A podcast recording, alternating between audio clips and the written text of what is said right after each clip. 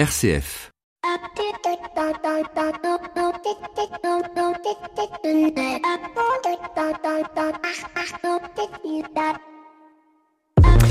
Bonjour à toutes et à tous. On ne voulait pas y croire, mais dans la nuit du 31 janvier au 1er février, la Grande-Bretagne a quitté l'Union européenne. Et si je vous en parle aujourd'hui, c'est parce que j'ai été frappé par une petite citation lue au détour euh, d'une page Facebook ou, ou, autre. En effet, à compter du 1er février, nous ne sommes plus européens, disait ce Britannique. Une petite citation parmi tant d'autres, mais qui est très révélatrice de ce sentiment d'appartenance, un sentiment enfoui, diffus en nous et difficilement exprimable parce que peut-être nous n'avons jamais vraiment expérimenté cette notion d'appartenance. Et c'est peut-être euh, toute la leçon du Brexit que de faire naître en nous ce sentiment d'appartenance de citoyen européen.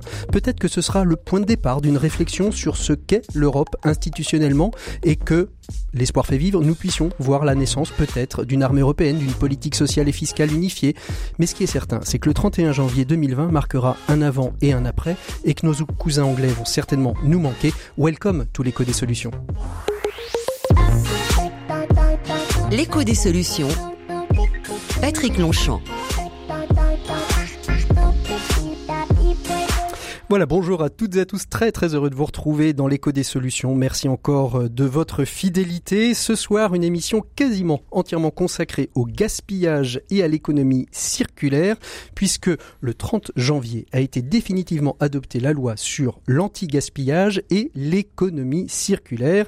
On aura autour de la table trois invités, Thibaut Turchet de Zéro Ouest France. Bonjour Thibaut. Bonjour. On vous retrouve d'ici euh, quelques minutes. Euh, François Vallée de Commerceau. Bonjour François. Bonjour.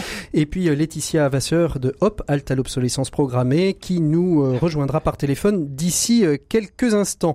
Nos 7 minutes pour changer le monde nous feront partir à la découverte d'une entreprise qui commercialise des contenants comestibles. Et bien évidemment, nous retrouverons nos deux experts, mais pour le moment, nous ouvrons notre émission avec l'invité éco de cette semaine. Il s'agit de Frédéric Munier, l'un des deux cofondateurs de la marque Faguo, une marque de vêtements qui fonctionne sur le principe de la compensation carbone. Une basket achetée égale un arbre planté. Et cette semaine, Frédéric Munier et son euh, associé reviennent sur leur info de cette semaine qui est l'inscription dans l'objet de l'entreprise d'une raison d'être. L'invité éco, Patrick Longchamp. Il est temps de retrouver notre invité éco de cette semaine. Aujourd'hui, on va parler entreprise à mission. Je pense qu'on va en parler régulièrement dans l'écho des solutions. Il y a quelques semaines, je vous présentais euh, la société Yves Rocher qui a fait ce même passage, qui est devenue une entreprise à mission. Aujourd'hui, nous sommes toujours dans l'Ouest d'ailleurs. Nous sommes à Nantes. On va parler de l'entreprise à mission avec la marque Faguo, une marque que vous connaissez peut-être bien, qui depuis dix ans travaille déjà à euh, changer euh, la donne sur le plan euh, et sur le plan climatique et sur la transition écologique. Je suis avec un de ses cofondateurs, Frédéric Munier. Bonjour. Bonjour à tous. Merci beaucoup donc d'être avec nous aujourd'hui. On va parler de cette de ce passage, hein, vous avez euh, décidé de devenir une entreprise à mission, telle qu'aujourd'hui la loi Pacte le permet un certain nombre d'entreprises. Pour Faguo, c'est une loi que vous attendiez, Frédéric? Alors, on l'attendait pas de manière formelle. On sentait qu'il y avait tout un mouvement euh, qui, a germé. Nous, on a commencé il y a 10 ans à réduire nos émissions de CO2 euh, et à les compenser en plantant un arbre en France. Et on sentait que ce mouvement, s'accélérait depuis un certain temps. Et je pense que la loi Pacte a permis euh, de l'inscrire dans nos sociétés, qu'on n'avait pas qu'une responsabilité économique, même si elle reste présente et elle est importante, mais on avait surtout une res responsabilité de bien commun. Et voilà. Et du coup, cette loi nous, nous permet euh, d'inscrire ça et de le faire valoir et indirectement par une clarification euh, bah, ça permet à tous nos collaborateurs, même si on le faisait déjà dans notre cas, bah, d'arriver à avoir une visibilité bien plus claire. En, quelques mots, est-ce que vous pouvez nous résumer votre raison d'être et comment cela fonctionne Fonctionnement qui a commencé il y a déjà une bonne dizaine d'années à la création justement de Faguo, puisque tout était déjà dans le concept même de euh, votre basket qui s'élargit à d'autres gammes depuis? Tout à fait. Oui, pour remettre dans le contexte, il y a dix ans, on, on choisit de produire des baskets et on choisit de, dès le départ, en même temps que faire un business plan, de mesurer nos émissions de CO2. De cette émission, de cette, de, de cette mesure d'émissions de, CO2, on choisit de les réduire, nos émissions de CO2, avec des actions qu'on pouvait mettre en place dès le départ et puis d'autres qui allaient prendre plus de temps. Et enfin, comme on voyait qu'il allait rester des émissions de CO2, on a choisi de les compenser en plantant un arbre en France pour chaque produit vendu, avec à la fois le symbole, le côté rigolo, euh, et voilà. Et en fait, donc ça, c'est quelque chose qu'on avait écrit dès le départ, qui était très clair dès le départ, à savoir mesurer, réduire et compenser nos émissions de CO2. Et en fait, quand la loi PAC est sortie, on s'est dit, bah, mais nous, c'est exactement ce qu'on fait. On a une raison d'être. Ça fait dix ans qu'on défend ça. Et en fait, on l'avait jamais formulé avec une phrase synthétique. On parlait toujours de ces trois volets de notre action. Et, euh, et c'est là où on s'est dit, bah, mais, mais, mais en fait, c'est complètement logique. On devrait inscrire ça dans nos statuts, à savoir engager notre génération contre le réchauffement climatique. Voilà. Et aujourd'hui, c'est quelque chose qui permet de clarifier les choses. Alors c'est presque la Greta Thunberg de, l'économie. Non, j'exagère. La question, c'est justement inscrire euh, l'entreprise comme une entreprise à mission dans les statuts. À quoi est-ce que ça vous engage aujourd'hui J'ai envie de dire, du point, au-delà du, point de vue managérial et commercial, mais du point de vue légal? Alors ça nous engage à, à quatre choses importantes. Euh, la première, c'est écrire cette raison d'être dans nos statuts. On va dire, elle est euh, elle est à la fois très engageante, euh, elle est la, la, la responsabilité qu'on qu qu donne à l'entreprise, et puis derrière, ça engage à deux autres choses importantes, à savoir le tenir un, un, tableau de bord de d'indicateurs, comme on a des indicateurs financiers dans une société, du chiffre d'affaires, etc. Euh, bah, tenir un tableau de bord d'indicateurs du suivi de cette action, donc ça nous oblige à la décliner en plusieurs motifs. Enfin, bah, de la faire contrôler par des salariés, un, comité interne euh, qui permet des salariés, des gens à l'externe et euh, des représentants de, l'actionnariat. Euh, et voilà. Et donc tout ça, bah, c'est d'une certaine manière, c'est le travail qu'on fait en interne. Et pour certifier que ce travail est bien fait et voilà, et eh ben on a un organisme comme un auditeur de compte qui vient certifier une fois par an de dire bah oui oui j'ai bien vu que les réunions avaient été tenues sérieusement, que les engagements pris avaient été euh, tenus ou pas tenus et parce que peut-être qu'on tiendra pas tout ce qu'on s'est promis de faire, mais en tout cas on essaye d'aller dans la bonne direction et c'est ça l'intérêt pour nous, c'est euh, comme on le disait il y a dix ans c'était un point de départ, ça fait dix ans qu'on s'améliore, euh, qu'on arrive à monter notre partie de gamme de, de produits recyclés etc ben voilà, ben aujourd'hui, il faudra encore continuer à monter et le, la chance qu'on a, c'est qu'on a de plus en plus de possibilités sur le marché qui s'offrent à nous. Alors justement, on voit bien qu'il il va y avoir un impact. On est dans une société qui demande de plus en plus qu'il y ait du sens, qu'il y ait euh, une dimension euh, écologique euh, dans, les produits. Hein, et c'est vraiment, ça, transparaît dans, toutes les communications que, l'on peut voir. Mais quel impact, si ça a un impact sur les consommateurs, ça peut avoir un impact sur les collaborateurs, quel impact aujourd'hui sur les fournisseurs? Est-ce que quelque part vous allez être plus exigeant? Est-ce que vous allez devoir mettre à niveau aussi le choix de vos fournisseurs par rapport à ce choix que vous avez fait de devenir une entreprise à mission? Alors c'est notre euh, lutte depuis dix ans déjà, hein, c'est d'aider nos fournisseurs à progresser. En fait, on emmène derrière nous des, collaborateurs d'abord, des consommateurs ensuite, et aussi nos fournisseurs bien évidemment, parce que c'est eux qui derrière vont nous permettre de, mieux biosourcer des matières, etc. Voilà, donc ça c'est sûr que euh, doit faire interagir euh, nos fournisseurs euh, dans, dans, la balance et on est fortement aidé de, de plus en plus par nos concurrents parce que plus nos concurrents demandent, plus nos fournisseurs évidemment sont aptes à comprendre que le marché est en train d'évoluer et eux se mettent à être proactifs, ce qui n'était pas du tout le cas il y a encore 5 ans. Et aujourd'hui, de plus en plus, ils sont proactifs, ils arrivent, ils ont des matériaux tech avec plein de matériaux top, de mieux en mieux. Et je pense qu'on a encore plein, plein, plein, plein, plein de progrès à faire. Et c'est ça qui est positif. Alors, est-ce que ça peut être, euh, assez rapidement avant qu'on qu termine, mais est-ce que ça peut être aussi un levier Est-ce que vous avez pu calculer quel peut être l'impact, euh, j'ai envie de dire, euh, sur le chiffre d'affaires de devenir une entreprise à mission Chose que vous étiez déjà dès le départ, mais est-ce que le fait de l'annoncer, est-ce que c'est quelque chose aussi qui est un levier financier important pour aller chercher peut-être d'autres investisseurs, voire peut-être d'élargir la gamme de votre clientèle? Euh, non, on l'a pas mesuré euh, très clairement. Euh, c'est pas dans cette vocation qu'on le fait. Euh, comme on n'a jamais mesuré, alors évidemment, on le fait, on, on, on veut le faire valoir. Comme on disait qu'on déjà qu'on plantait des arbres, etc. On veut pas que notre action elle soit non connue de nos consommateurs, comme certaines actions peuvent l'être. Mmh. Mais mais non, on l'a pas mesuré. Aujourd'hui, on est en entreprise à mission depuis à peine quel, quelques jours, donc en effet, ça a pas ça a pas de répercussions importantes.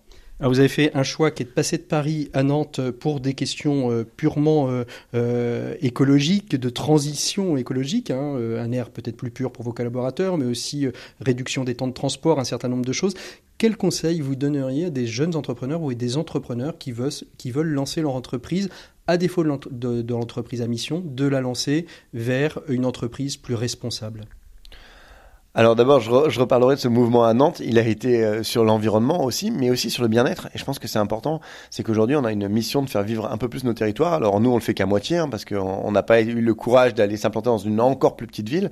Mais peut-être qu'un jour, ça viendra. Et, et voilà, et c'est un vrai enjeu d'arriver à faire vivre l'ensemble de nos territoires. Donc c'est à la fois, oui, évidemment, le bien-être de nos collaborateurs sur l'aspect environnement et la, la capacité à sortir rapidement dans la nature, mais aussi euh, sur l'aspect à faire vivre nos territoires. Euh, et la du coup, la, deuxième partie de la question pour répondre à, tous les, futurs entrepreneurs que j'espère nombreux, c'est qu'aujourd'hui, on a cette chance, cette opportunité de voir plein, plein de, marchés. On prend n'importe quel marché, il a besoin d'être disrupté à plusieurs niveaux, euh, à savoir d'une part dans la raison d'être de l'entreprise, qui n'est pas obligatoirement due à l'environnement, euh, et d'autre part sur la, la question de l'environnement, où on a vraiment tout à repenser euh, du micro qu'on tient entre les mains euh, à la manière de, de, de penser et de faire les choses, et de les, on a la chance de pouvoir commencer à les faire différemment. Merci beaucoup Frédéric Millet d'avoir été notre invité écho de cette semaine. On retrouve tout de suite nos experts, Flavie Depré et Maxime Dupont. Ils sont tous les deux en studio. Et nous, on se retrouve euh, d'ici quelques instants. L'écho des solutions, les experts. Voilà, c'est presque non, on est le, presque le lendemain de la chandeleur. Et oui, après la galette, euh, après la galette, c'est les crêpes, c'est la chandeleur. Euh, on est avec vous, Flavie Depré. Bonjour Flavie. Bonjour Patrick. Et Maxime Dupont. Bonjour Maxime. Bonjour Patrick, Alors Maxime, de quoi vous nous parlez vous cette semaine dans votre chronique? De Vincent Delerme. Vincent Delerme, ah, sacré Vincent. Et vous, euh, Flavie? De crêpes. De crêpes. bon, bah Non, écoutez, pas du tout. eh ben, commencez par vos crêpes alors. Non, vous allez. eh ben, quoi que c'est des goodies? Vous vous parlez de goodies, c'est ça? Oui, et j'ai eu du grain à moudre parce que j'ai reçu il y a 15 jours, 3 Vous avez semaines. fait du café? Non plus. Vous avez je du suis pas grain à la seule à être en forme parce que j'ai reçu dans mon podcast euh, Alexis Ouais. qui est le fondateur de beaucoup de boîtes euh, ESS, mais sa dernière en date c'est Geese for Change, Mhm. qui fait des goodies écolos. Alors moi au début quand on m'a dit goodies écolos, je dis mais qu'est-ce que c'est?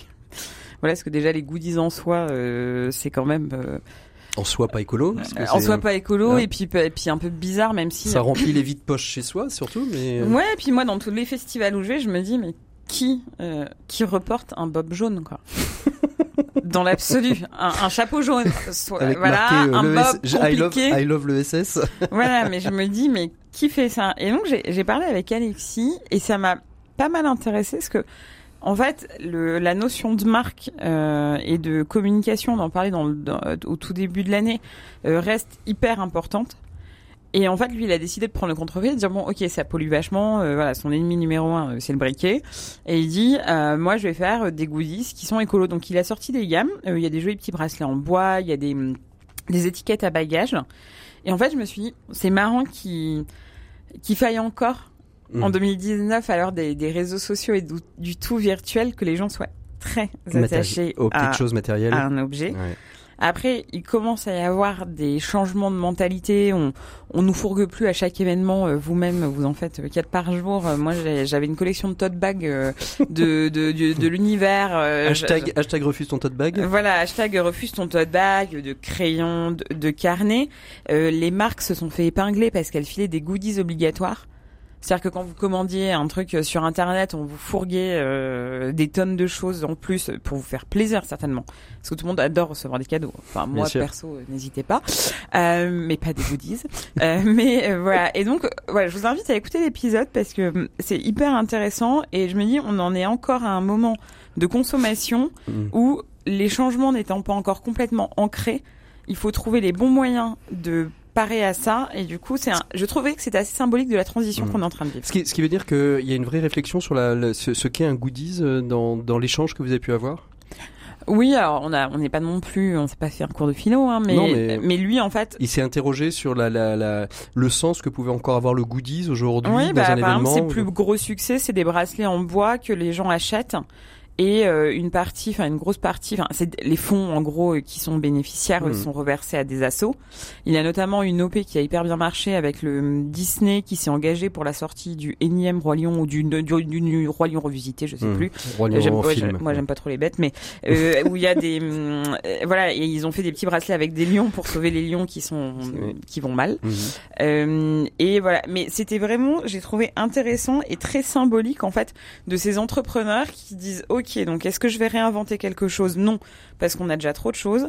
Est-ce que c'est éliminé? Non. Est-ce que c'est néfaste? Oui. Et eh ben, qu'est-ce que je fais? Euh, Je fais euh, mieux ce qui existe déjà pour supplanter. Et ensuite, mais comme euh, toutes les boîtes qui vous disent, moi, ma réussite, c'est le jour où j'existerai plus. Mhm. Ma boîte anti-gaspi, elle marchera le jour où il y aura. Enfin, je serai contente le jour où elle marchera plus parce qu'il y a plus de gaspillage.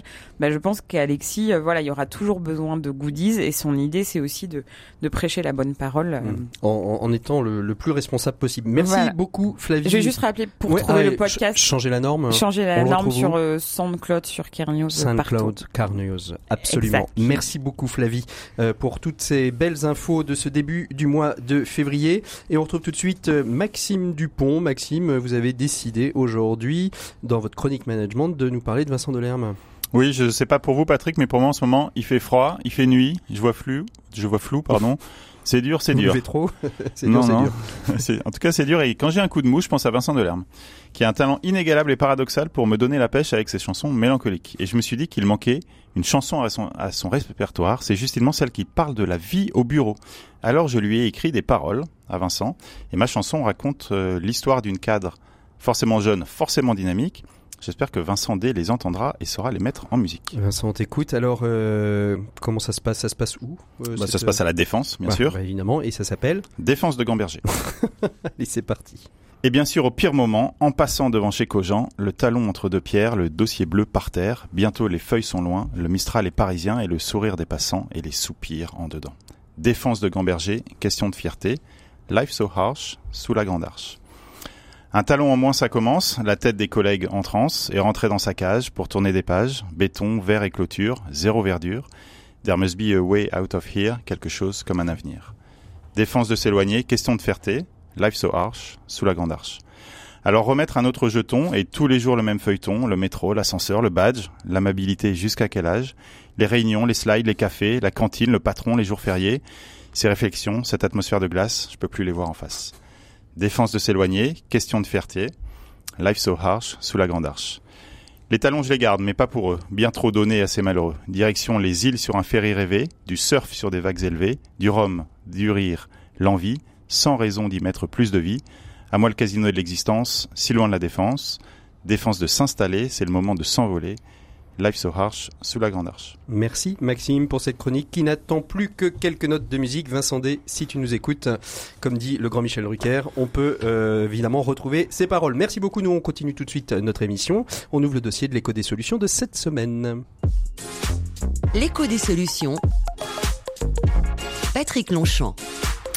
Et voilà, merci Maxime, merci à Flavie. On va ouvrir le dossier de cette semaine. On va parler ensemble gaspillage, ou du moins anti-gaspillage et économie circulaire, puisque le 30 janvier dernier, le Parlement a voté de manière définitive la loi sur la loi anti-gaspillage et économie circulaire. Et pour nous en parler ce soir, nous avons autour de la table ceux que je vous ai présentés au début de cette émission. Il s'agit de Thibaut Turchet de Zéro Ouest France. Rebonjour Thibaut. bonjour. Je précise en même temps que vous avez coécrit un livre qui s'appelle Territoire Zéro Ouest pour donner quelques bonnes idées à nos maires et à ceux qui sont en campagne. Juste en face de vous, euh, François Vallée. Bonjour François. Rebonjour. Alors je, je rappelle, vous êtes dirigeant d'une société qui s'appelle Commerceau et qui euh, travaille à, à changer le monde avec cette, euh, ce focus qui est de, euh, de valoriser les invendus dans la grande distribution. hein, c'est ça Tout à fait. Alors, Et- je, je suis Ouais. pas, euh, voilà, je suis pas dirigeant. voilà, en tout cas, vous travaillez pour Commerceau. exactement. Ça c'est certain. Tout à fait. Et puis au téléphone nous a rejoint euh, Laetitia Vasseur. Bonjour Laetitia. Bonjour. Merci beaucoup d'être avec nous. Donc vous êtes présidente et fondatrice de, de Hop Halt à l'obsolescence euh, euh, programmée. Euh, vous êtes fondatrice donc de cette association hein, qui a posé quelques actions en justice, comme Zéro Ouest France d'ailleurs, euh, de plusieurs grands noms de l'industrie des technologies pour avoir euh, justement créé une forme d'obsolescence programmée pour faire finir nos objets plus rapidement qu'ils ne devraient. Merci donc à tous les trois d'être avec nous. On va parler donc de cette loi euh, anti-gaspillage et, euh, et économie circulaire. Je vais commencer par vous, Laetitia. J'aurais pu aussi commencer par Thibaut, mais honneur aux dames. Euh, vous êtes présidente donc de, de, de- et fondatrice de, de Hop. Euh, cette loi du 30 janvier 2020, c'est une loi que vous attendiez depuis longtemps, Laetitia?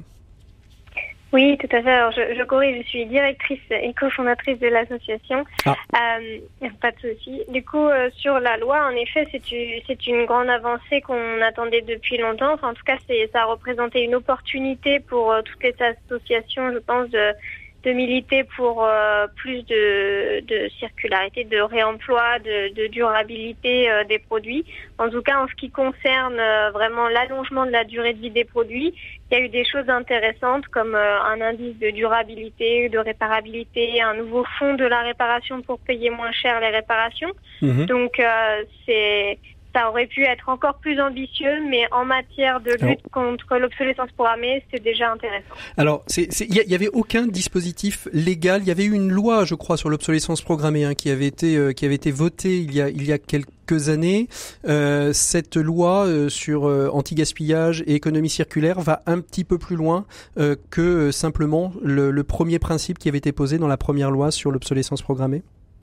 Oui, exactement, parce qu'on avait euh, réussi à obtenir euh, le fait que l'obsolescence pro- programmée soit considérée comme un délit. Mhm. Mais euh, le problème, c'est que ça reste des sanctions assez marginales sur des cas précis qu'il faut réussir à démontrer. Et là, avec cette loi, on avait vraiment l'ambition de montrer que de manière plus globale, c'est l'ensemble de nos produits qui ne durent pas assez longtemps et il faut repenser le modèle pour avoir des produits qui soient vraiment plus durables et réparables de manière euh, générale. Alors une des grandes avancées hein, de cette loi, ça va être un petit peu. Alors on, va voir. euh, je ne sais pas comment vont s'organiser. euh, Peut-être commerciaux qui va nous dire ça avec vous, François. Comment vont s'organiser les, magasins Mais on va avoir encore un élément d'affichage qui va permettre justement, vous le disiez, hein, Laetitia tout à l'heure, va permettre de savoir si l'objet est réparable, de quelle manière, etc. Euh, ça c'est une avancée aussi pour rendre un petit peu plus le Oui, pour nous, c'était très important parce qu'aujourd'hui, concrètement, vous voulez acheter un ordinateur ou un lave-linge, vous avez le prix, vous avez la marque, mais vous savez pas spécialement si ce produit va durer ou va être réparable.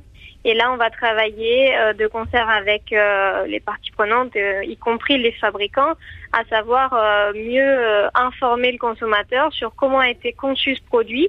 Est-ce qu'il a été conçu pour être réparable et pour être durable, c'est-à-dire sans enfin fiable, Mhm. robuste.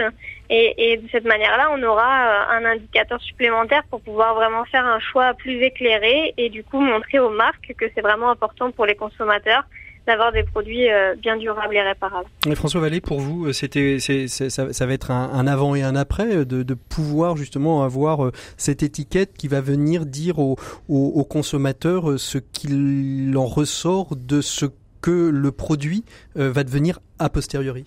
Oui, c'est clair que c'est, enfin, ça fait partie des, mesures phares de, de la loi d'économie circulaire, qui est très très large. Euh, et donc ça, c'est vrai que c'est une mesure qui, euh, qui nous paraît aller euh, clairement dans le dans le bon sens. Hein. Cet affichage-là va permettre aux consommateurs de mieux s'y retrouver et de faire les bons choix en quelque sorte. C'est ça l'idée hein, derrière. Mais alors, est-ce que euh, trop d'étiquettes, trop de, euh, de Nutri-Score, des Colo-Score, euh, des, de, d'énergie score ne va pas, euh, à un moment donné, le, le, comment s'appelle, le, le consommateur va pas s'y perdre? Un petit peu dans tout ça, Thibaut? Il s'y perd déjà un petit peu. Le but de la loi, c'est de hum, clarifier tous ces étiquetages et ces allégations environnementales. Chose que le juriste que je suis doit rappeler, c'est que ça. tout ce dont on parle aujourd'hui va être défini dans des décrets et des arrêtés d'application. Ça, c'est le second travail. euh, c'est, la, troisième mi-temps de la loi, c'est ça? En fait, la loi en France pèse euh, pour 10% de la réglementation et 90% vient des, des ministères, hein, donc les décrets, les arrêtés. Donc, il y a un certain nombre de personnes et de structures qui vont s'amuser à faire en sorte que euh, on n'avance pas et qu'on qu'on patine. Donc, nous, on sera là pour euh, essayer de faire en sorte que ces lois, euh, cette loi soit, soit vraiment bien, bien transcrite. Mais l'idée serait effectivement de, dire aux consommateurs euh, ce qu'il en est de leurs produits et quelque chose qui ne se recycle pas, et bien que ce soit écrit dessus, quelque chose qui se recycle soit aussi écrit dessus. Et, évidemment, aujourd'hui, il y a beaucoup de flou et, bien sûr, euh, certaines marques, en tout cas, en, en jouent. Alors justement, une, loi comme celle-ci, vous disiez 10%, euh, 10% euh, du travail est fait au moment du vote de la loi, il en reste donc 90% à faire. C'est peut-être plus à vous que, je pose la question et puis à Laetitia. Quel est, quel est le travail et quelles sont les difficultés que vous rencontrez? Parce que quelque part, vous êtes des lobbyistes à impact euh, chez Zero West et, et chez Hop. Ouais, c'est un petit peu ça. Notre travail, euh, en tout cas le, le mien et celui d'une collègue, est de participer à de nombreuses réunions, commissions, euh, concertations officielles ou officieuses avec euh, les instances euh, publiques comme, euh, comme le ministère de l'Environnement. Et donc, euh, bah, quand vous avez une loi, un article d'une ou deux phrases, eh bien, vous avez souvent un décret derrière qui va faire Mhm. plusieurs pages. Et donc, euh, le, le, le but est de, pour nous, en tout cas, s'assurer que ce soit le plus clair et le plus ambitieux possible, parce que la loi, en fait, fixe un, un cadre qui peut être plus ou moins précis. Euh, et donc euh, le décret s'inscrit dans ce dans ce cadre-là. Mm. On a eu un bon exemple il y a quelques années sur les pièces détachées, euh, en disant bah s'il n'y a pas d'information sur la disponibilité de pièces détachées ou pas, est-ce que ça veut dire qu'on doit afficher pas de pièces hein, Mm. Donc ça c'est assez c'est clair. bien ou pas? La loi avait laissé une marge et dans le décret on n'a pas eu ça de dire ok s'il n'y a pas d'information sur les pièces détachées, on considère pour le consommateur que pas d'information égale pas de pièces. Voilà, on a eu quelques années, si vous voulez, de débats. Mm. Hop, Et- et était la- dans un recours en justice, d'ailleurs, au Conseil d'État pour faire changer ce décret. Et comme ça, on peut perdre beaucoup, beaucoup de Mm. temps, quoi. Et, et- et Laetitia et puis Thibaut euh, après euh, justement sur cette sur cette loi, ça a été compliqué d'apporter euh, vos contributions.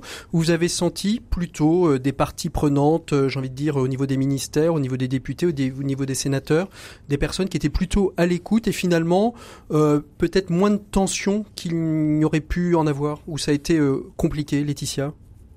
Euh, c'est vrai qu'on a senti quand même un une vraie ouverture d'esprit à la fois du gouvernement et de et de, nombreux parlementaires sur les sujets de d'allongement de la durée de vie des produits parce qu'il existait quasiment rien sur le sujet et euh, beaucoup d'attentes du coup envers des associations comme nous à Hop pour euh, faire des propositions concrètes. Euh, et du coup ça a eu quand même un fort écho parce qu'on a obtenu beaucoup de choses qu'on demandait. Pas forcément d'ailleurs sur peut-être tous les sujets de la loi, mais en tout cas sur le sujet de l'obsolescence, ça a été vraiment intéressant. Après, bien sûr, en face, il y avait des, des gros lobbies, donc euh, c'est vraiment important qu'il y ait des associations comme nous et qu'elles soient nombreuses dans les euh, pour faire euh, pour obtenir des, des mesures intéressantes dans la loi et surtout, comme le disait Thibault, après la loi, puisque maintenant tout reste à faire. On a obtenu un indice de durabilité, mais euh, il faut déterminer les critères et euh, le diable se cache souvent dans les détails. C'est ça. Et c'est là qu'il faudra être fort devant euh, les lobbies et, et tenir bon, un bon cap. Thibault, vous avez le même constat que, et puis après vous François, vous avez le même constat que, que Laetitia sur la préparation de cette loi, sur les réflexions face à ces gros lobbies qu'on peut imaginer de la tech, mais peut-être aussi de l'agro, etc., qui viennent un petit peu défendre leur plate-bande parce que risquent de réduire leur marge ou leur rentabilité. Oui, non, on a été globalement bien reçu par les instances euh, publiques. Après, effectivement, euh, l'ouverture d'un moment comme ça de concertation autour d'une loi, c'est comme taper dans une fourmilière. Donc les lobbies qui s'expriment sont extrêmement divers. Vous avez l'industrie du traitement des déchets, les fabricants de produits euh, techniques, textiles, euh, etc. Donc vous avez puis, puis même les collectivités locales qui ont aussi leurs revendications, par Mhm. exemple. Donc donc c'est sûr qu'il y, a eu- il y a eu fort à faire. Peut-être autocritique de la part des, des associations. Nous, on a eu des choses qui sont passées dans la loi. Après, dans quelle mesure est-ce qu'on fait des propositions dont on sait qu'elles sont susceptibles de passer avec un gouvernement euh, donné? Mhm. Euh, Certains de nos amis, par exemple les Amis de la Terre, ont des propositions qui sont parfois euh, bah, plus radicales que, Que les nôtres. Il y avait une question de moratoire sur les entrepôts type Amazon, qui que- quelque chose dans l'économie euh, actuelle et le gouvernement actuel. Évidemment, n'avait euh, aucune chance de, De passer. passer. Ils l'ont porté, donc eux au micro diraient euh, non, nous on n'est pas du tout contents. Enfin, je dis pas que nous nous avions que des propositions consensuelles. Il y en a qui étaient qui étaient dures et qui sont passées, donc c'est très bien que le gouvernement les ait acceptées, mais voilà, dans quelle me- ça je sais pas dans quelle Mm. mesure on s'est dit alors est-ce qu'on privilégie ce qui a des chances de passer? Pas- Bon, je pense qu'on avait tout type de propositions, hein, des voilà plus ou moins. Fran- François, comment vous réagissez? Vous, avez été consulté vous en tant qu'entreprise? Parce que souvent c'est les euh, c'est les associations porteuses, j'ai envie de dire fédératives, hein, qui sont consultées. Vous avez été vous consulté en tant qu'acteur Oui. euh, de, de l'économie circulaire et, Alors, et- oh. et de l'anti-gaspi. Euh, oui, tout à fait. On a, on a, été- on a, on a effectivement été consulté. On a contribué. euh, alors d'abord dans le cadre des EGA, euh, sur tout ce Les qui EGA, être- qu'est-ce que c'est? Alors les États généraux l'alimentation. Voilà. euh, pour faire évoluer euh, la, la loi Garot entre guillemets, donc toutes les problématiques autour du gaspillage alimentaire, et euh, ensuite interroger dans le cadre de la loi d'économie circulaire sur les mesures de euh, de d'interdiction de jeter les invendus non alimentaires. Mhm. Voilà. Donc on a effectivement euh, regardé euh, c'est comme comment évoluait effectivement cette ces mesures là.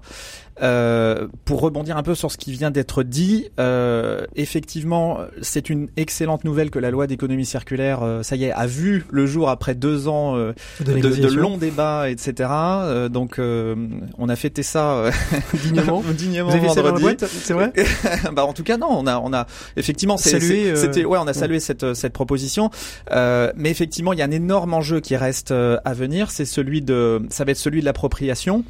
On, on vient de terminer euh, un baromètre euh, qu'on a réalisé avec Ipsos Ah bah euh, justement, sur la faites, sur la loi. euh, Vous faites superbement bien la Ah. transition. euh, euh, juste une question avant de parler justement de, de, de ce baromètre et de justement de, de l'impact économique de cette loi. hein.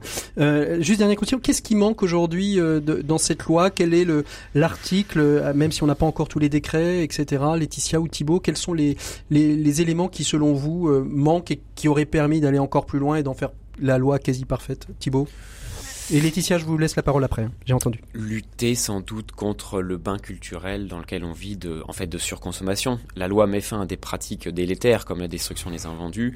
Par contre, elle n'est pas le vecteur juridique aujourd'hui qui permet de dire qu'on va consommer moins. Je, je voyais des statistiques la semaine dernière. En France, on achète 2,7 millions de tonnes de meubles chaque année. Donc vos chaises, bureaux, literies, etc.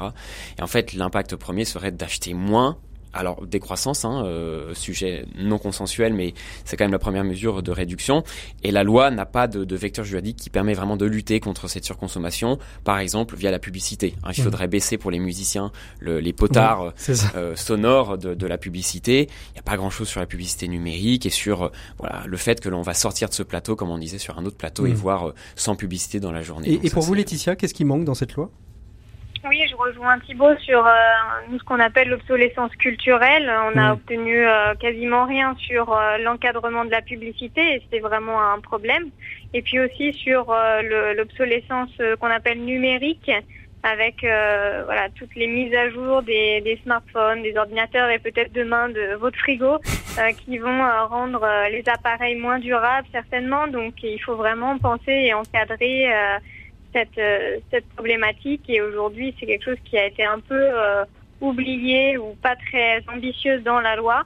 Et pourtant ça c'est très important y compris dans l'économie circulaire euh, d'aujourd'hui de demain donc euh, il faut aller euh, encore un peu plus loin là, sur tous ces sujets là. Alors, François Vallée, je- on, y arrivait. hein. Vous, vous avez sorti euh, avec euh, avec Commerceau un, un co-sondage, une étude hein, de, de- qui a été réalisée par euh, l'Ifop et, et Commerceau Ipsos, juste- ouais. et l'Ipsos, pardon, Oui. euh, sur le bilan des actions. Je les mélange toujours. euh. Ils sont- Euh, sur les bilans des actions anti-gaspillage, valorisation des déchets dans les entreprises, euh, on voit bien que les entreprises aujourd'hui, elles sont finalement de plus en plus impactées euh, par euh, par ces lois. Il y a la loi Pacte qui va permettre, et on l'a entendu euh, dans, notre invité éco, de, de de pouvoir poser une raison d'être dans les entreprises, donc de vraiment s'insérer dans une dynamique euh, vertueuse avec tous les contrôles, euh, et on l'a entendu avec Faguo, que ça nécessite en interne comme en externe. La loi anti-gaspillage et, euh, et économie circulaire, vous vous intervenez, j'ai envie de dire a posteriori, mais il va y avoir tout ce qui touche aussi l'éco-conception. Qu'est-ce que cette étude met en lumière? Si j'ai bien compris, c'est pas forcément complètement complètement à l'ordre du jour partout. Hein. Oui, effectivement. Dans l'étude, on a, on a eu l'occasion d'interroger trois secteurs d'activité. Donc la grande distribution alimentaire, euh, la grande distribution spécialisée, donc c'est tout ce qui va être non alimentaire, Mhm. donc les enseignes de la mode, du textile, etc. Et puis les industriels, les industries agroalimentaires. Et effectivement, on s'aperçoit que sur ces trois secteurs d'activité, le niveau de maturité euh, côté RSE globalement euh, n'est pas tout à fait euh, identique, sans rentrer dans, dans les détails. Euh, voilà. Après, donc la bonne nouvelle, c'est que globalement, ces trois secteurs d'activité sont quand même très sensibles Mhm. euh, à la thématique globale du gaspillage et à leur implication euh, pour euh, avancer dans, dans le bon sens. Pour autant, le baromètre montre, par exemple, en grande distribution, une certaine, un certain essoufflement cette année par rapport à l'année dernière. On voit des pratiques qui sont globalement en, en- en recul. Et on sait pourquoi? Alors euh, parce que un, euh, c'est des questions de, priorité et parce que les, problématiques euh, sont, sont rémanentes en fait. Cette, cette problématique-là, elle nécessite du temps.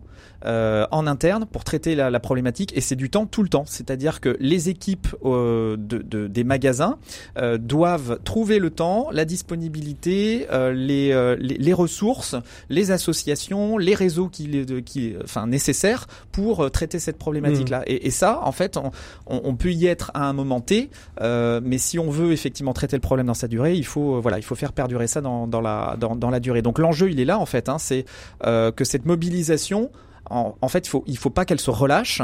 Il faut vraiment que, que les entreprises, les équipes soient euh, euh, dans, dans, la, dans la durée en fait sur, Mm. ce, sur cette Et, thématique. et- et cette étude met, met en évidence aussi euh, que sur la notion d'économie circulaire, que tout ce que vous appelez la grande surface spécialisée, c'est-à-dire en substance les magasins de bricolage, les grandes surfaces de l'électronique, etc., elles n'ont pas du tout anticipé cette, cette notion d'économie circulaire. Oui, effectivement. Euh, c'est vrai que la loi, on en parle depuis depuis un petit moment, euh, depuis depuis deux ans, et on constate que les pratiques en fait en GSS sont restées euh, stables en termes de, grande de lutte spécialisée, GSS. Voilà, exactement. ouais, c'est les jargons. euh, c'est ça, les, du métier. du métier, exactement. On, on, on a on a mesuré que euh, par rapport à l'année dernière, les enfin, en fait leurs pratiques anti-gaspi étaient restées stables. Alors elles n'ont pas pour autant diminué, mais elles sont restées stables, alors qu'à un niveau modéré en quelque sorte. C'est-à-dire que on aurait pu imaginer que euh, les enseignes euh, prennent davantage les devants, anticipent la loi d'économie circulaire. Bon, il s'avère qu'a priori c'est pas tout à fait le cas partout. Mhm. Encore une fois, on va. Enfin, c'est toujours difficile de généraliser parce qu'il y a des enseignes euh, qui sont euh, très motrices. On parlait tout à l'heure de Fago. Voilà, Fago, c'est c'est une entreprise qui est très en avance sur ces sur ces sujets-là. Euh, il y a des enseignes, il y a des marques qui sont très en avance sur ces sujets-là. Euh, après, il y en a aussi d'autres qui sont qui sont en retard. Et l'enjeu va être ici. Mhm. Euh, l'enjeu, ça va être que ces enseignes-là s'approprient s'approprient finalement le, euh, le- la loi d'économie circulaire. Ça veut dire enfin quelles sont les conséquences pour elles. Euh, donc il y a un enjeu de d'éducation, communication, mais aussi d'appropriation. Euh, il va falloir que les entreprises euh, finalement euh, allouent des ressources pour traiter Mhm. ce sujet-là en interne.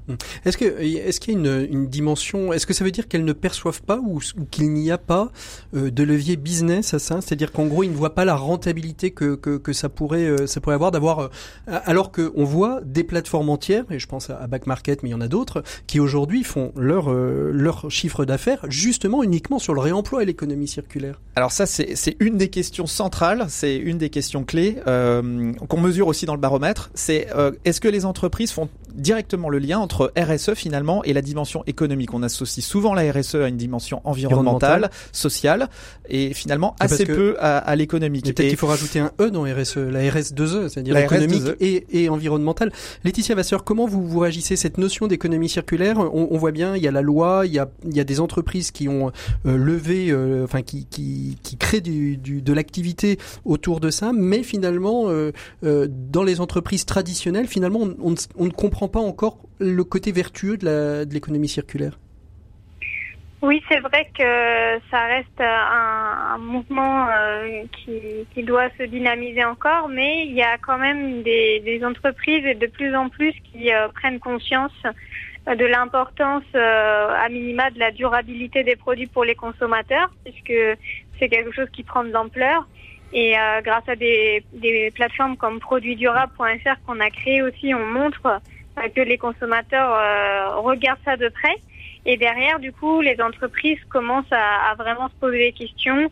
On a des grands groupes de la distribution qui s'y mettent et euh, on a créé d'ailleurs un club de la durabilité avec des entreprises qui veulent être volontaires, s'engager, se poser les questions et mettre en œuvre des choses pour euh, réussir à avoir des produits plus durables, réparables et ça sur toute la chaîne de valeur du produit.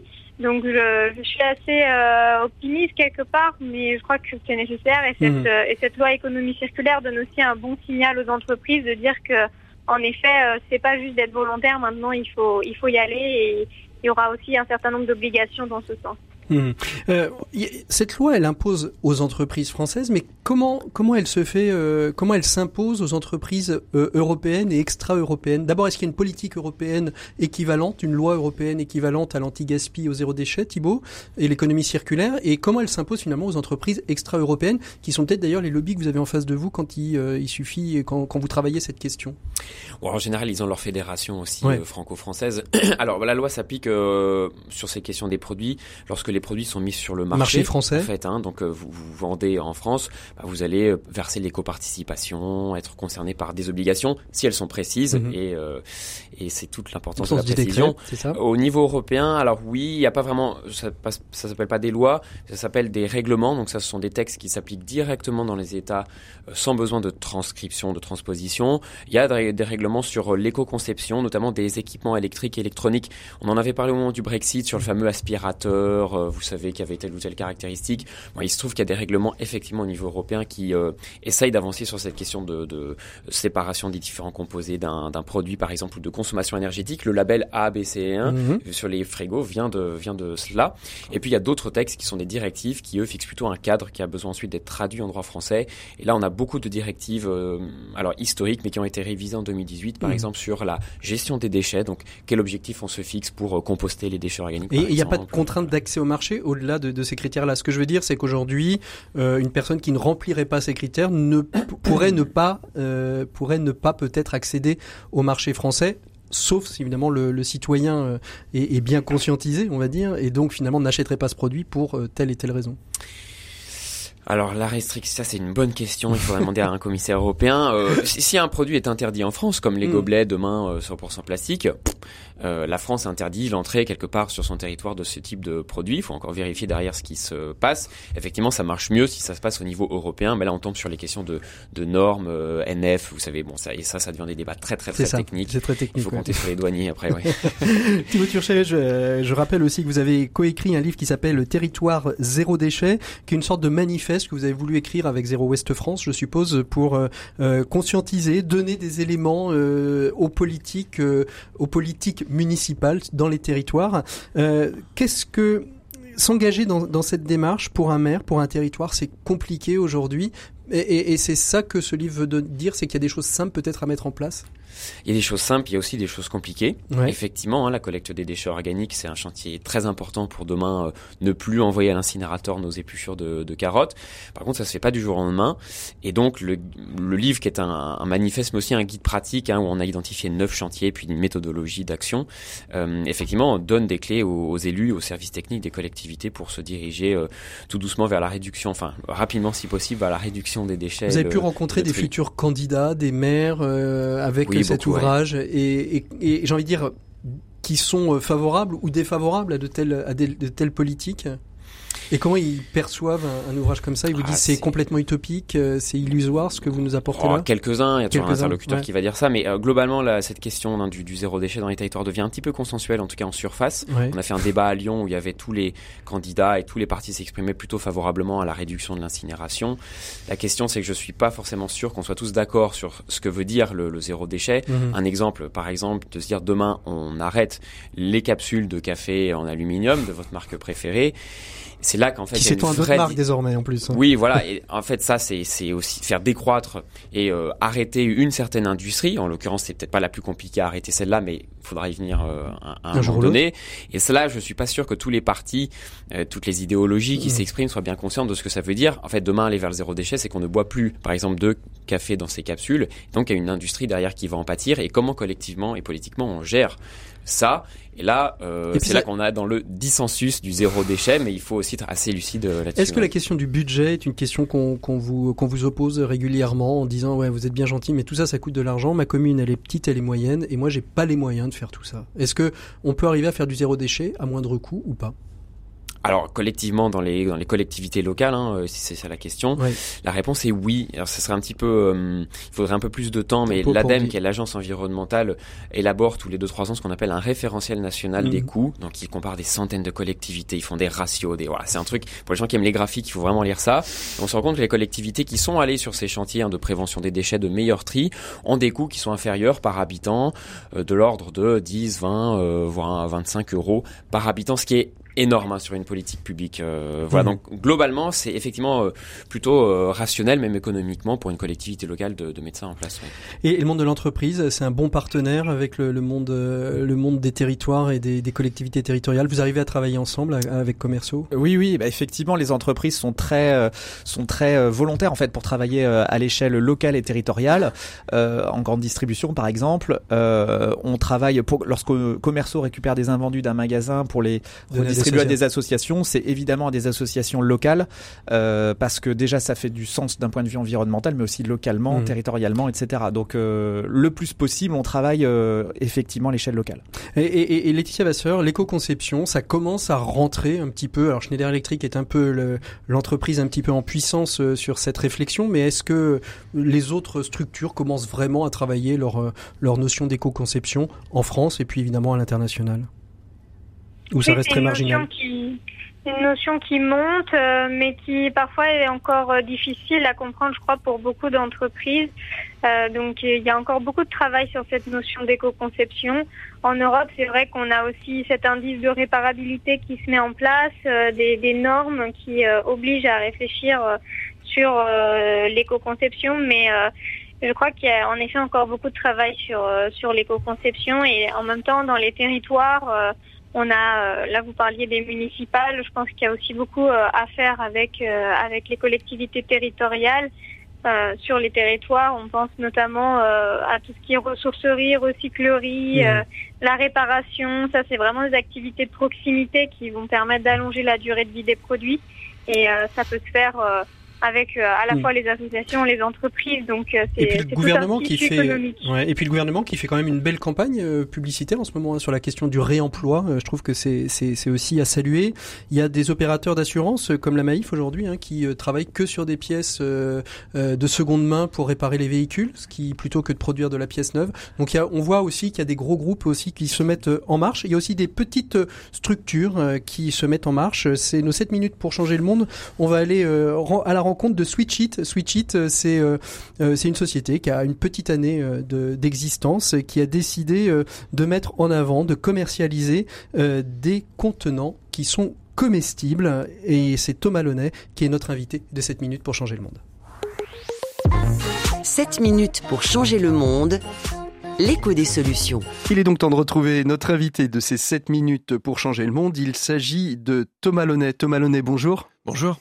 Alors vous êtes euh, Thomas euh, responsable et vous êtes cofondateur d'une société qui s'appelle euh, Switchit. Comment vous est venue l'idée de créer Switchit? Euh, L'idée, en fait, elle est surtout venue euh, euh, en voyage. En fait, moi, je fais beaucoup de, de kitesurf, donc je suis Mhm. un passionné des, des océans. Euh, et en fait, là, j'étais euh, j'étais à Boracay, en fait, dans les dans les Philippines, Euh, une île en fait qui a été fermée pendant six mois, juste après que je, je sois passé. Une semaine après, en fait, ils fermaient l'île pour pour la nettoyer entièrement. Euh, et c'était par rapport aux déchets, déchets plastiques moi, que j'ai vu euh, lorsque je naviguais. Et c'était des vrais déchets plastiques, Ouais. c'était pas ces micro euh, plastiques. en soi, en euh, soi, là-bas, il y avait les deux parce que la pollution était vraiment extrêmement importante. mhm. Euh, et, euh, et, euh, et effectivement, euh, j'étais vraiment été euh, aussi choqué de de, bah, de, de voir tout ça. Après, euh, euh, ça a été euh, ça a été plus de plus de six mois de recherche sur euh, voilà sur les, les, les alternatives euh, qui existent et puis vraiment travailler euh, travailler dessus en, en amont. Et, et effectivement, pour donner la, la naissance à Switch It, notre objectif c'est de switcher le plastique Mhm. sur une solution qui va être Mangeable. consommable, Consommable, com- comestible. compostable aussi également. Et effectivement, notre objectif, c'est de proposer bah, de la vaisselle comestible, Mhm. je dirais, dans son ensemble. Alors, euh, comestible, ça veut dire aussi qu'on peut le donner aux poules? Alors oui, exactement. C'est, c'est Parce que si on a des poules chez, chez soi, Ouais. ça permet de jeter la vaisselle, il n'y a même plus besoin de faire la vaisselle, on, on les donne directement aux poules. Exactement, vous n'êtes pas le seul à, à, à me faire cette remarque, donc on nous a déjà posé la question. Et, et effectivement, on a des, des restaurateurs, des restaurateurs qui peuvent aussi, euh, euh, je veux dire, s'ils ont un, un poulailler derrière, euh, les, les nourrir, effectivement. Alors, euh, donc euh, des euh, un certain nombre de de- de- d'ustensiles. Alors pour l'instant, on a parlé, enfin j'ai dit en introduction que c'était destiné aux traiteurs, à l'événementiel, aux restaurateurs. On peut imaginer à terme des, des familles s'emparer, avoir sa série de de de- d'assiettes d'assiettes comestibles et jetables. On va plutôt vers ça ou ça reste quand même du domaine du du consommable et du jetable euh, euh, justement des, choses éphémères. Alors euh, effectivement, nous on a, ça fait un an euh, qu'on bah, qu'on travaille sur le marché français avec les cafés, hôtels et restaurants euh, et, euh, et, et les traiteurs aussi également hein, qui, qui, qui utilisent nos produits. Euh, et notre objectif hein, pour pour 2020, euh, c'est de commencer vraiment à travailler avec le particulier euh, via aussi certains magasins, euh, de façon à ce qu'on puisse euh, retrouver l'ensemble de la vaisselle comestible via Switchit et qu'on puisse tout simplement euh, partir à la mer, se faire un, un pique-nique avec ses enfants dans un parc. Euh, euh, et avoir euh, avoir non pas bah, une vaisselle en plastique, d'avoir une vaisselle jetable, mais là pour le coup qui va être une Mm. vaisselle totalement com- compostable après derrière à destination du particulier. euh, Alors ça reste quand même pour des événements éphémères, c'est pas pour du quotidien, euh, même si on, peut l'imaginer, mais ça reste pour les événements éphémères. On va dire les fêtes de Noël, le pique-nique au bord de la plage, pour le quotidien euh, des personnes. Exactement. Après, on peut aussi avoir euh, euh, des, euh, des événements en soi, euh, euh, tout ce qui est anniversaire. si on veut faire aussi une soirée pour, je veux dire, interpeller un Mm. peu ses invités, euh, on va aussi euh, utiliser nos, nos, nos contenants de façon à, à embellir l'assiette après derrière et Mm. avoir un, un, un assiette ou un, une assiette ou un, ou un cocktail qui soit, bah, qui soit, qui soit plutôt joli et sympa. Alors, euh, quand on parle de, de, de, de Switch It, vous dites que vous n'êtes pas fabricant, vous êtes un sourceur. Comment on trouve euh, ces, ces bonnes sources et quels sont les critères que vous vous mettez?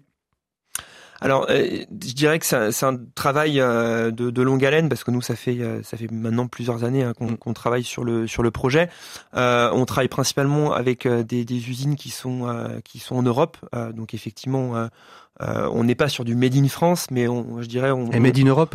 voilà, on va on va plutôt travailler sur du, euh, euh, je dirais sur du sur du how euh, how do en fait, dans, Mhm. dans le sens où euh, on, on fait en sorte de trouver les les meilleurs produits et pour avoir des prix qui soient euh, concurrentiels. euh, voilà concurrentiels et, et, et après euh, je dirais accessibles à Parce tout que c'est encore de la niche, donc les, les, les produits doivent être chers. Ça coûte combien aujourd'hui euh, un petit bol comme ça là euh, Alors aujourd'hui, au, au prix unitaire euh, pour un pour un restaurateur, on va on, Mhm. on va être aux, aux alentours de euh, de 45 centimes pièce. Mais euh, Et, et les entreprises sont en capacité de fournir aujourd'hui? Il y a une véritable industrialisation de ces euh, de, de ces ustensiles. on- ça reste encore un peu artisanal? on, commence en fait, si vous voulez, dans, dans le sens à, à travailler aussi avec des grands groupes. hein. Mhm. On- on- donc euh, l'objectif va être euh, effectivement de, de diffuser nos produits euh, de façon très large, euh, à la fois avec des grands groupes de restauration et à la fois aussi à travailler avec, avec est-ce que l'outil est-ce que l'outil industriel il Oui. existe aujourd'hui pour vraiment produire en masse et en série? Voilà,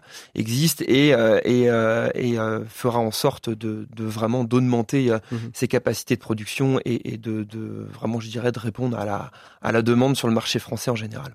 Aujourd'hui, vous êtes sur des contenants, paille, petits petits contenants pour des, des petites verrines, des, des bols. Est-ce que on, ça va aussi sur, j'ai envie de dire, des plats, euh, des, des emballages? J'ai entendu parler d'emballages comestibles aussi, euh, Oui. de, de couverts comestibles. Exactement. Pour la euh, street food, par a- exemple, euh, Voilà, exactement. Il y a il y a il y a beaucoup de nouveautés après euh, sur euh, euh, Sur ce marché. voilà, sur ce sur ce marché. Euh, nous, on va avoir des des produits euh, qui vont arriver euh, sur l'année 2020. Mhm. Euh, le prochain produit, voilà, je vous dis ça en teasing. Allez, en teasing, Voilà. super, un mini scoop. Ça va être euh, la barquette comestible, donc Ouais. effectivement à destination aussi tout- de- du marché des, des, des food trucks. Euh, donc, euh, donc voilà, c'est des nouveautés produits qu'on va avoir Euh, et euh, aussi dans au courant de l'année, on devrait avoir des, des assiettes comestibles et des couverts comestibles Mhm. également. Donc ça pourrait proposer la gamme, euh, la gamme complète. Les traiteurs, les restaurateurs, ils sont ouverts à ça. Ils le prennent en se disant je teste, je vois. Ou il y a vraiment, vous sentez qu'avec euh, tout ce qui se passe aujourd'hui euh, sur euh, la, la communication autour de l'éco-responsabilité euh, euh, vient d'être voté euh, le 30 janvier. Donc c'est tout récent euh, la loi sur euh, l'anti-gaspillage et, et l'économie circulaire. Exactement.